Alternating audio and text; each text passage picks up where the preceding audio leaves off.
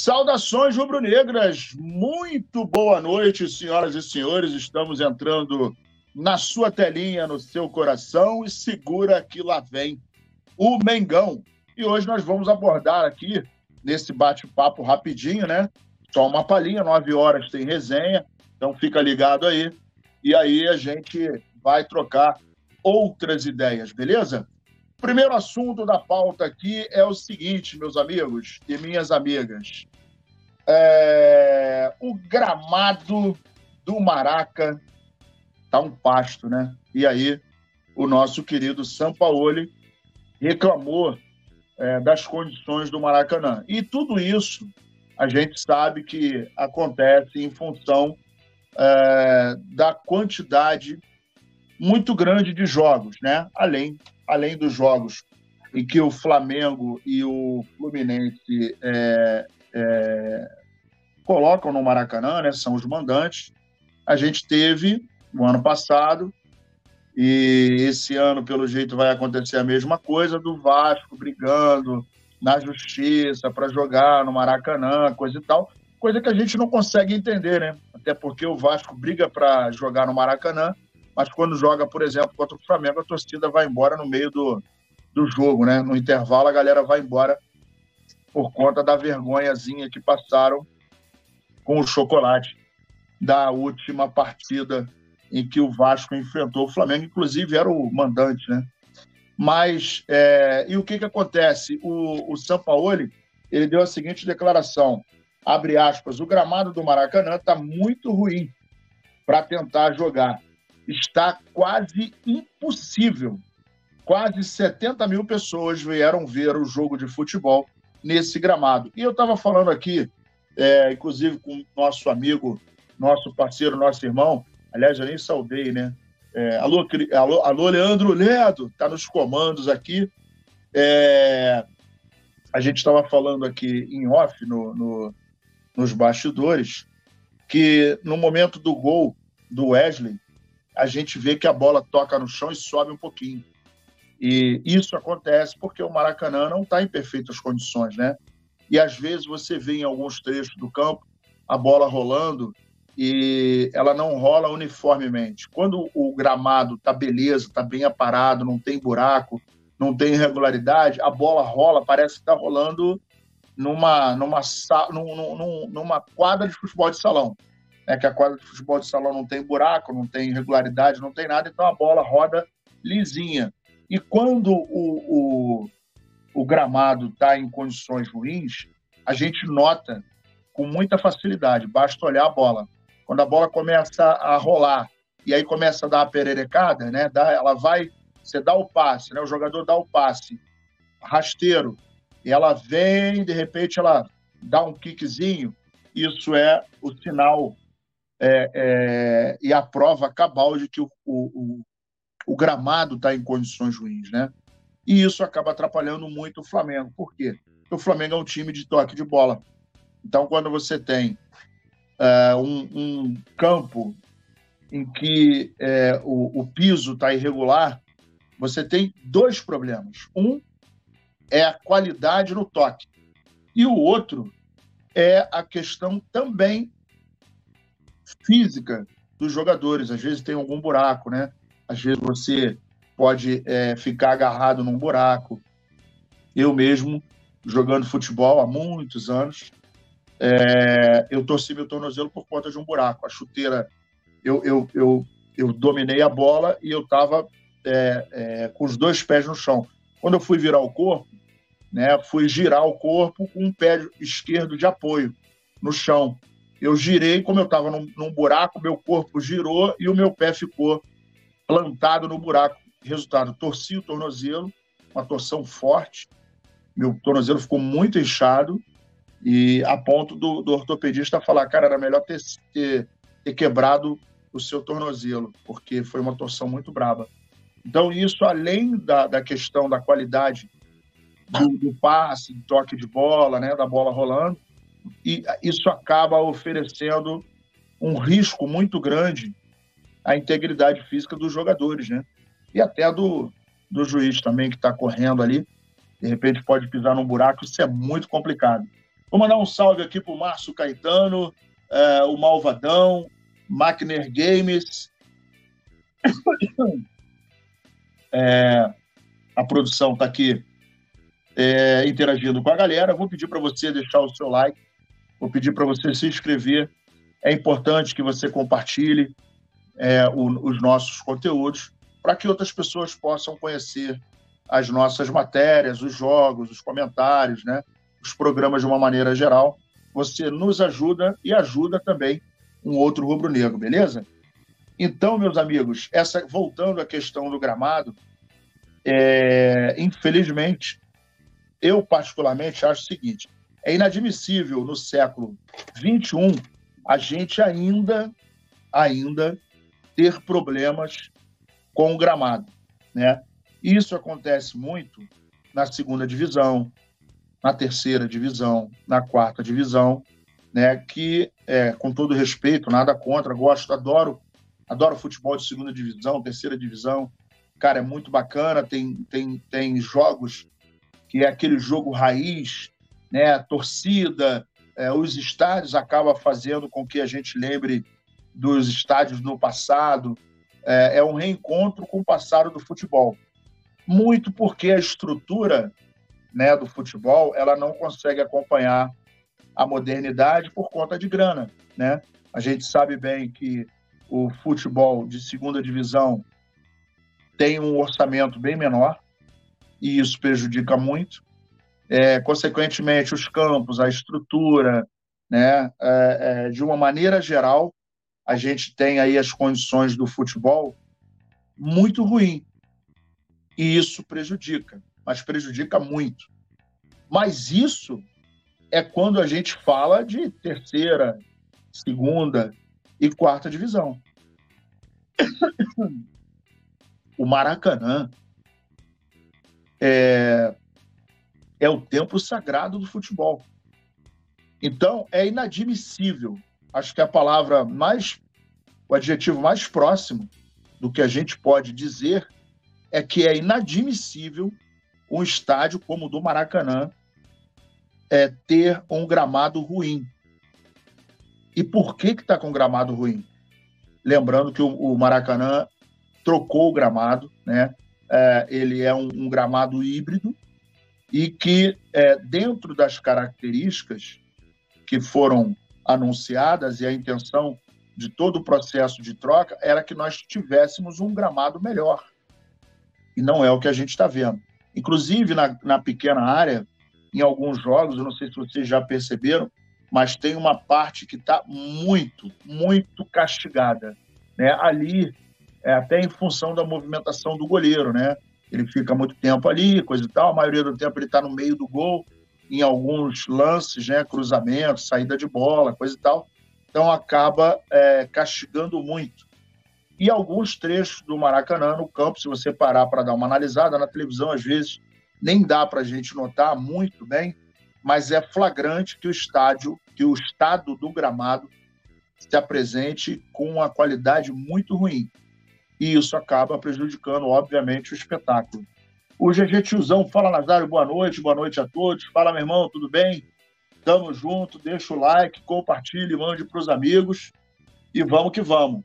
Então, gente, é, eu acho que a reclamação do Sampaoli é muito pertinente e, infelizmente, né, a gente tem algumas instituições uh, e pessoas que não, não primam pela qualidade. E aí existe aquela, aquela contramão da história, né? Todo mundo exige é, que todo o processo do espetáculo seja de primeira linha, mas algumas coisas não são, né? E isso é muito preocupante, porque a gente está no meio do ano, faltam 30, 29 rodadas, pelo menos, do Campeonato Brasileiro. Então a gente vai ter é, são 19 rodadas no primeiro no primeiro turno e 19 no segundo levando em consideração que o Maracanã é utilizado pelo Fluminense e pelo Flamengo, 19 com 19 dá exatos 38 jogos. 38 jogos no Campeonato Brasileiro. Então, 38, sem contar a quantidade de jogos que o Maracanã já sediou.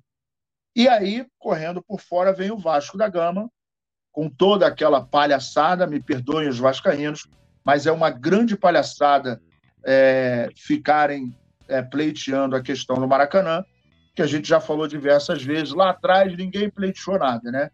Quando era para pegar o Maracanã, entrar na, no processo, é, ninguém quis. E agora todo mundo quer jogar no Maracanã. É, filho feio, literalmente não tem pai. E o GG tiozão, dá para melhorar esse gramado com a quantidade de jogos no Maraca? Não dá, cara. Não dá, porque você vê, só no, no Campeonato Brasileiro, nós teremos mais 38 partidas, né? Levando-se em consideração que o time da casa joga 19, 19 vezes, né? É, no campeonato todo, em casa, e 19 vezes na casa dos adversários, tomando Flamengo e Fluminense, dá um total de 38. Sem contar os jogos que já aconteceram no Maracanã, pela Libertadores, por conta do Fluminense, pela Libertadores, por conta do Flamengo, Campeonato Carioca e também. Perdão. E também os jogos que o Vasco é, acabou atuando como mandante. Um exemplo foi semana passada, né? Segunda-feira. É... Não, perdão, segunda-feira agora. Foi é... o Vasco e Flamengo e o mando de campo era do Vasco. Então, assim, são muitos jogos, GG, e isso não tem como é, é, deixar o gramado em boas condições. Então, por exemplo, teve jogo segunda-feira. Terça-feira fizeram o tratamento, quarta-feira rolou tratamento, quinta-feira teve jogo. Nós teremos jogo novamente nesse final de semana. Quarta-feira, possivelmente, vai ter jogo. Nem, daqui a pouco vou até dar uma olhada aqui na tabela. Mas aí você tem jogo quarta, domingo, quarta, domingo, quarta, domingo. Né? Então, é, essa quantidade de jogos acaba prejudicando e muito, sacrificando e muito, embora o gramado não seja totalmente natural, ele é híbrido, né? Existe um percentual de de artificial com o, o, o natural, e isso acaba deixando o gramado muito prejudicado, né? muito surrado, e prejudica muito o toque de bola do Flamengo. É, Ricardo Ferreira Davi, um campo para três times jogar. O Flamengo não tem vergonha na cara. Um clube desse tamanho não tem um estádio, é uma vergonha. Pois é, infelizmente, o papo do estádio, né, meu amigo Ricardo? O papo do estádio morreu o que o ano passado se falava muitas vezes, né, era reverberado aos quatro cantos, que o Flamengo tinha um acordo com a Caixa, que estava vendo que isso, que aquilo, ninguém falou mais nada. E não dá nem para fazer alguma pergunta para o presidente, porque ele não aparece. Né? Apareceu no Maracanã para tirar foto com o Gabigol, na homenagem é, feita para o Gabigol por ser o, o, artilheiro brasileiro, né, que mais tem gols aí na, na Libertadores da América, mas o, o senhor é, enrolando o Landim, ele tem um probleminha de, de fala, né? Ele não consegue verbalizar. No momento que o pau está quebrando, ele não aparece, não fala e não tem nenhuma notícia dele. Meus amigos, vamos falar agora dos reforços. O São Paulo está dando detalhes aí do que estão é, vendo aí a possibilidade de chegar alguns jogadores, né? Ele, dentre alguns detalhes, ele falou que a, a janela do início do ano ela foi é, utilizada amplamente pelos times, lembrando que o Flamengo é, fez duas contratações, né? Ele investiu no Gerson e no Ayrton Lucas. Ayrton Lucas estava no Flamengo, acabou é, sendo efetivado e o Gerson veio embora, né? E baixou no Flamengo. O Flamengo acabou gastando aí nesse, nessa transação com os dois jogadores cerca de 131 milhões de reais. Né? O Flamengo foi o time que menos contratou na janela do início do ano. É, e aí tem uma lista, inclusive vou até dar uma olhada aqui, que eu acho que eu tenho uma colinha, para a gente poder falar em relação a essa questão da, das janelas, né? contratações. Está aqui. Eu fiz essa colinha aqui já tem algum tempo. Então, assim, a gente tem aqui na janela é, do início do ano, o Flamengo foi o time que menos contratou ao lado do Palmeiras, né? Dois jogadores somente. O Palmeiras contratou dois. O Vasco é, foi um dos que mais contratou. Ele contratou 16. É, o Bahia contratou 19, né? Três a mais. O Cruzeiro contratou 19 jogadores e o Goiás. Então, é, a gente teve o Bragantino, que, que contratou 9, o Grêmio 13, Botafogo 12, Fluminense 11, o Galo contratou 9, o Corinthians contratou 17, o Santos 12 jogadores. Né? Isso aí acaba tendo uma movimentação muito grande. Só que o Flamengo tem uma vantagem em relação aos os outros clubes. Qual é essa vantagem? Embora ele tenha gastado aí 131 milhões e 700 mil, e foi o time que mais gastou, né? O, só o, o, o Gerson foi algo em torno de 93 milhões, salvo engano. É, então, dentro desse panorama, o Flamengo gastou uma grana, mas entende que nesse momento a gente precisa reforçar o time. Né? E isso é uma coisa que não tem para onde correr. Né? Então vamos lá. A gente precisa de meia, meia de ligação. Né? Hoje a gente já entendeu, aliás, a gente já super, mega, hiper entendeu né? que não dá mais para ficar dependendo só do Arrascaeta e o Everton Ribeiro. São dois mega jogadores. Né? O, o Everton Ribeiro, é, quando joga, o Flamengo tem uma pegada diferente. A gente pode, inclusive, é, pensar no, no, nos gols, né? É, saiu é, por conta da, do condicionamento físico. A Rascaeta, mesma coisa, mas tem uma qualidade de bola, tem uma pegada fantástica e tudo isso é muito é, é, interessante, deixa o Flamengo diferenciado. No entanto, a gente fica na dependência desses dois jogadores. O Flamengo é refém de Arrascaeta e Everton Ribeiro, porque quando os dois não estão em campo, o Flamengo fica mais vulnerável. Né? Embora, por exemplo, o Gerson esteja aparecendo ali na frente, é, fazendo ali o trabalho de ligação com o ataque, mas isso é claro que ele está jogando bem, está numa, numa, numa ascendência bastante interessante, mas não é a mesma coisa que o Arrascaeta, por exemplo. Né? O Arrascaeta tem uma visão de jogo muito é, perspicaz, muito interessante, muito particular, muito peculiar, assim como o próprio é, Everton Ribeiro. Então, o Flamengo precisa, por exemplo, na minha opinião, tá? Precisamos de um lateral esquerdo. Felipe Luiz daqui a pouco vai, vai parar. Acredito que ele pare no final do ano. Né? É, existe o papo de que o Rodrigo Caio será avaliado, o contrato dele acaba no final do ano. Então, é, não está sendo utilizado a gente ainda não viu ele ser utilizado, então parece, né, não é uma afirmação, é uma opinião, mas embora eu goste muito do, do Rodrigo Caio e ele não está tendo oportunidade, ontem, por exemplo, seria uma oportunidade para ele jogar, na minha opinião, e isso não aconteceu. Assim como o Pablo. Então eu acho que, de repente, eles vão é, trabalhar no sentido de contratar a zaga também, zagueiros, né? Uh, no meio-campo, a gente está vendo aí um crescimento muito grande do Eric Pulgar. Thiago Maia está jogando muito bem. É, e tem o, o Vidal, né, cara? Mas o Vidal é, não dá para entender por que, que ele continua no time ainda. O Vidal é aquele cara que está porque ninguém sabe o motivo.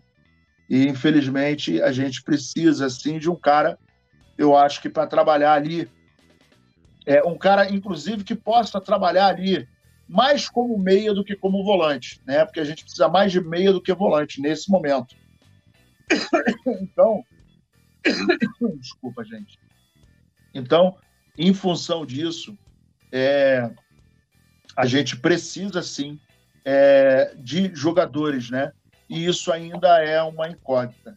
A gente precisa de um cara para ficar do lado ou melhor, no lugar do Marinho. Para mim, o Marinho já deu.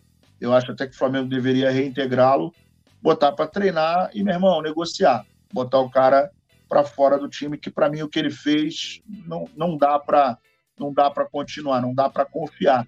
A gente tem a esperança de que o Bruno Henrique volte à sua forma, velha forma física, tem que ser colocado dentro de campo aos poucos, mas o Flamengo precisa de trabalhar com meia, trabalhar com é, um, um, um, um lateral esquerdo.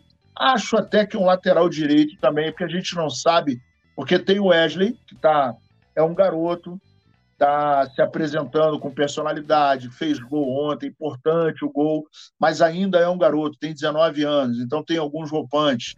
É importante que a torcida do Flamengo apoie, né? É claro, a gente tem que cobrar coisa e tal, mas é um garoto que está em formação e entrou numa roubada.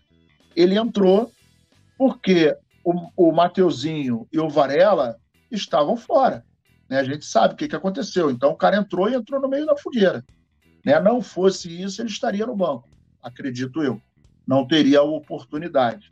Mas o fato é que a, a torcida do Flamengo precisa apoiá-lo e muito. Né? Então, tem alguns jogadores que deveriam é, é, ganhar novos ares, né? a exemplo do Hugo Neneca, o próprio Marinho, o Vidal, Davi Luiz. O Rodrigo Caio, para mim, é uma dúvida. Eu gostaria de ver o Rodrigo Caio jogar antes de bater o martelo. Se não der, ok. Agora, se ele voltar a jogar em alto nível, coisa que não é muito difícil, é, eu acho que ele deveria ficar. Eu acho que bater o martelo para ele sair ainda é muito precoce. Mas é, vamos ver o que, que vai acontecer. O Rogério CRF está aqui. Meia Thiago Almada joga fácil. É verdade. É, mestre Raimundo Ledo. Nazário estava tão bom sem falar no Vidal. Agora o Flamengo ficou com 10 em campo. Mestre Leandro, é verdade. O, o, o, o, Vidal é um cara que realmente eu não consigo entender o motivo pelo qual faça com que ele ainda continue no Flamengo, né? Mas tudo bem. O GG Tiozão, tomara que o Marinho feche com São Paulo. Vi que os caras ofereceram 500 mil. Pois é, mas ele não está muito satisfeito, não, até porque ele ganha 650. Então ele está dando uma dificuldade, o staff dele está falando um monte de coisa na cabeça dele. E eu acho até que o São Paulo, GG, está começando a tirar o pé, porque ele é um jogador problema, né? Está se mostrando um jogador problema. Rogério CRF, porque o Thiago Almada no lugar do De La Cruz, que parece que o River não quer liberar. É, o River também tem a questão do seguinte, né, cara? O River é, tá aí passando para outra fase, então de repente vai dificultar um pouco mais ainda a saída do, do De La Cruz. Vamos ver o que, que vai acontecer. Lino Jamurim, boa noite. Santa Helena, Paraná. Um beijo no coração aí pro povo de Santa Helena, no Paraná. Deixe o seu like, se inscreva, compartilhe, mande para os amigos. É muito importante isso para gente, tá bom, galera? E outro detalhe aqui importante é que é o seguinte: é, tem até uma dúvida aqui: será que o São Paulo colocou o Flamengo nos trilhos? A bem da verdade, a gente está vendo aí o, o, seguinte: o Flamengo, a última derrota dele foi no dia 7 de maio, para o Atlético Paranaense pela quarta rodada do Campeonato Brasileiro. O Flamengo, na oportunidade, perdeu por 2 a 1 Nem fez um jogo tão ruim, mas acabou perdendo. E de lá para cá, o Flamengo vem se apresentando né, com algumas dificuldades, algumas arestas. Lembrando que o Sampaoli chegou no meio da temporada, não teve treino. Agora que a gente vai ter uma paradinha né, para que ele possa acertar. Então, o ritmo do time é o seguinte: joga domingo, joga quarta, joga domingo, joga quarta. Então, quando joga domingo, folga segunda, treina terça, quarta-feira tem jogo. Em geral, na terça-feira tem um treino rápido, viaja e vai, ou então viaja é, muito cedo, na, na, segunda noite não, mas na terça-feira viaja e quarta-feira faz um treino curtinho, quarta-feira à noite tem jogo, faz o jogo, volta quinta-feira, folgou, sexta-feira treinou, sábado uma, uma esquentadinha de leve, domingo tem jogo de novo. E aí o calendário, a gente está cansado de saber que, que, é, que é assim, que sempre foi assim e que sempre será assim, que não vai diminuir. Então a gente tem que jogar com essa realidade. Dentro disso, a gente está vendo que o Flamengo vem apresentando algumas evoluções. Ah, Nazário, quais são? O Flamengo, por exemplo, se apresentou muito bem no primeiro jogo contra o Fluminense. No segundo jogo contra o Fluminense, sofreu muito pouco, jogou com consistência, embora tenha ficado não com muita posse de bola, mas soube é, utilizar o jogo. soube entender o jogo e acabou se comportando de maneira eficaz e ganhou do Fluminense. Fez um jogo contra o Vasco, primeiro tempo de almanaque. Segundo tempo, eu entendo que o, o Flamengo tirou o pé, visando o jogo de ontem. O jogo de ontem foi um jogo difícil, foi um jogo complicado, é um time chato, é, tomou um gol bobo, mas faltou velocidade, faltou um pouco mais de volume de jogo, faltou um pouco mais de pegada. E o Flamengo. E aí, alô, mestre Ledo? Vidal entrou ontem, não entendi a entrada dele ontem, embora o Flamengo tivesse vencendo a partida, mas era o tipo do cara que eu não colocaria em campo, porque ele não é um cara agudo, ele fica tocando para lá e para cá, o jogo não estava precisando de alguém com muita experiência para poder segurar o jogo, para poder segurar o ímpeto do, do, do adversário ou para poder é, segurar a onda do Flamengo. Então, eu não consigo entender ainda o porquê de colocar o Vidal. Vidal, para mim, não está afim de jogar no Flamengo. É muito bom jogar no Flamengo, né? Salário em dia, estrutura boa, tá tudo certo, tudo bacana, tá ali no banco e vamos que vamos. Mas eu acho que não é o ideal contar com ele. Então, dentro dessa, dessa desse horizonte, o Flamengo agora acumula nove jogos de invencibilidade. Isso é muito importante. Dá moral para o grupo, começa a fortalecer o trabalho do, do São Paulo, e isso faz com que o grupo fique mais unido. Né? Acabou aquela discussão ah, o grupo está rachado, tem o grupo do Gabigol, tem o grupo do Davi Luiz. Ah, o Zezinho brigou com o Guinho. Então, dentro do que nós precisamos, e o Flamengo precisa que o time jogue. A torcida quer que o time jogue. Nós queremos que o Flamengo avance nas competições que estão que que está é, é, competindo, né? Que está participando. Então, não interessa se o Gabigol não fala com o Davi Luiz, que não fala com o Hugo, que não fala com o Sampaoli, meus amigos e minhas amigas, o que a gente quer é que o Flamengo jogue e ganhe. É isso que a gente quer. Então, dentro dessa filosofia, o que menos importa é se A fala com B, se C lida com A, e se vai na casa, se tem churrasco. Então, eu acho que nada disso né, é, pode é, ajudar. Né? Então, o Flamengo tem que se blindar, o time tem que se blindar, tem que se unir e tem que ver qual é o objetivo que nós queremos. Vitória, conquistas de campeonato, porque o Flamengo está em campo exatamente para isso. Né? A gente não pode ficar colocando em cima da mesa a vaidade dos jogadores, o A brigou com B, o C não fala com D e por aí vai. Então, isso aí é atitude para time de segunda, de, nem de segunda, mas é time de várzea, né? que não tem é, um, uma direção profissional. Né? E a coisa, a gente viu que contra o Fluminense chegou até a, a, ao momento em que o presidente acabou entrando no vestiário, no, no, no, no, Ninho do Urubu, fez uma reunião com os jogadores, etc, etc. Então, assim, é, eu acho que o foco do time não deveria ser esse tipo de coisa. O Flamengo tem que mirar nos resultados, no treinamento na metodologia de trabalho, nas conquistas, e não em briga, em vaidade, em A não fala com B e por aí vai, que isso não tem nada a acrescentar, muito pelo contrário, só atrapalha. Meus amigos, é, Luiz Fernando Jesus, boa noite, nação e Nazário. Isso, é, isto é uma inverdade, não sei o que você está falando. O Pet não falava com Edilson, mas o Mengão foi ex-campeão. É, não, eu acho assim, é, é, a gente tem esse exemplo aí, né? A gente teve exemplo também do, do Edmundo, que não falava com o Romário, eles sempre brigaram e tal, mas o time jogava, a gente não pode ficar ligado nessas paradas, não. Mas vamos que vamos. Uma fase do Pedroca, né, cara? O, o Pedro não vive um bom momento, né? E o Sampaoli analisa a atuação do Pedro contra o Racing, né? E ele, na oportunidade, disse o seguinte, é, entre aspas, né, abre aspas, ele botou não criamos situações de vantagem para ele.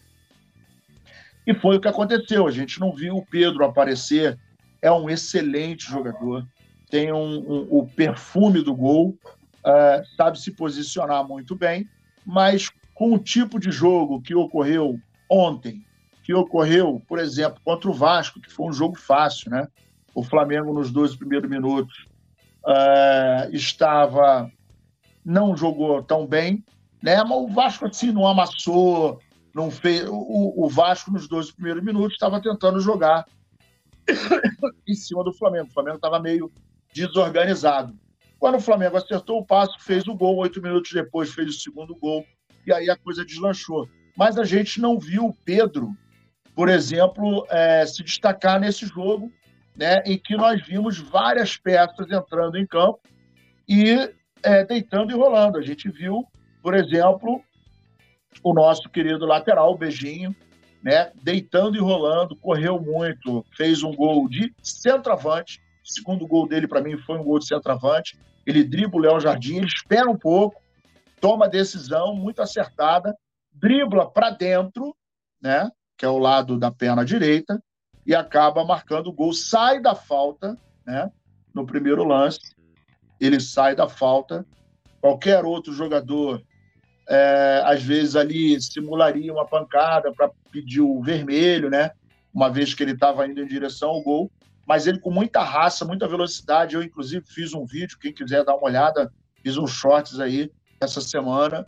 Ele correu 90 metros e desses 90, 60 foi em alta velocidade, ele atingiu 37,2. Lembrando que o Bruno Henrique é o nosso é, Bruno Bolt, ele em 2019 contra o Internacional 2 a 0 Flamengo, ele chegou a velocidade de 38 km por hora. E o Beijinho chegou a 37,2, né, cara? O Usain Bolt é, nos 100 metros rasos, ele chegou em 44, 44 km por hora. Então, assim, ele é muito veloz, muito participativo, tem explosão, coisa e tal, mas foi um jogo em que vinha se apresentando do meio para frente, né? E aí o Pedro, como ele é uma referência dentro da área, acaba ficando meio isolado, né? A bola tem que chegar nele, né? Nos cruzamentos. E aí ali a gente tinha na esquerda o Ayrton Lucas, na direita tinha o Wesley, o Arrascaeta trabalhando também ali, caindo pelo lado esquerdo, o Gerson apoiando. Então existia uma movimentação muito grande ali do arco em frente à área. Né? E dentro da área a coisa acabou não acontecendo e já é, é se não me engano, segunda ou terceira partida que o Pedro não consegue é, é, aparecer de maneira que, que, que faça o gol. E isso, ah, é preocupante, Nazário? Não, não é preocupante, é uma fase, né? E aí o time tem que se ajeitar, não que o time tenha que jogar para o Pedro, mas algumas coisas precisam ser ajustadas para que a gente não sinta falta do Pedro. Ah, o Pedro não fez gol contra o Vasco. Ah, mas nós tivemos quatro gols aí, né? O Gerson fez gol, o, o Beijinho fez gol, o Pulgar fez gol. Então, quando o gol não sai dos pés do artilheiro, dos pés do centroavante, ele acaba saindo de fora da área, como foi do Pulgar, o cruzamento do Arrascaeta, né, para o Gerson, e isso aí foi uma, uma boa oportunidade. No jogo de ontem, a gente também não conseguiu ver uma boa atuação do Pedro, mas eu acho que ele se toque com isso, né, porque a gente está vendo que para botar Pedro e, e Gabigol, tem que tirar alguém ali do meio, que está jogando muito bem. Né? Então a gente tem ali é, Thiago Maia, o, o, o Pulgar, aí vem Gerson, vem a Rascaeta. Então a coisa tá complicada para tirar.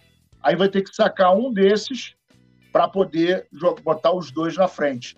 Quando a gente pode usar um no primeiro tempo e o outro no segundo tempo e o Flamengo continuar sendo é, é, letal né? Mas isso é um problema do nosso querido Sampaoli, né? Vou mandar aqui um abraço para o Luiz Fernando Jesus, está aqui dizendo que o Pedro é letal na área, também concordo, é, dando os parabéns aí à molecada do Ninho. O Rogério CRF, mais uma vez, o trem da alegria da diretoria indo para a Europa, em reuniões e não consegue dar rumo certo para o futebol do clube, só balela. Pois é, meu amigo, esse é um, é um assunto que a gente vai ter que discutir é, em outros programas, porque a diretoria do Flamengo realmente não conseguiu acertar a mão nessa questão, né? E eu tenho medo disso em relação à a, a, a, janela. Então, eu, eu tenho medo dessa, dessa diretoria na janela, cara. É meio, é meio preocupante.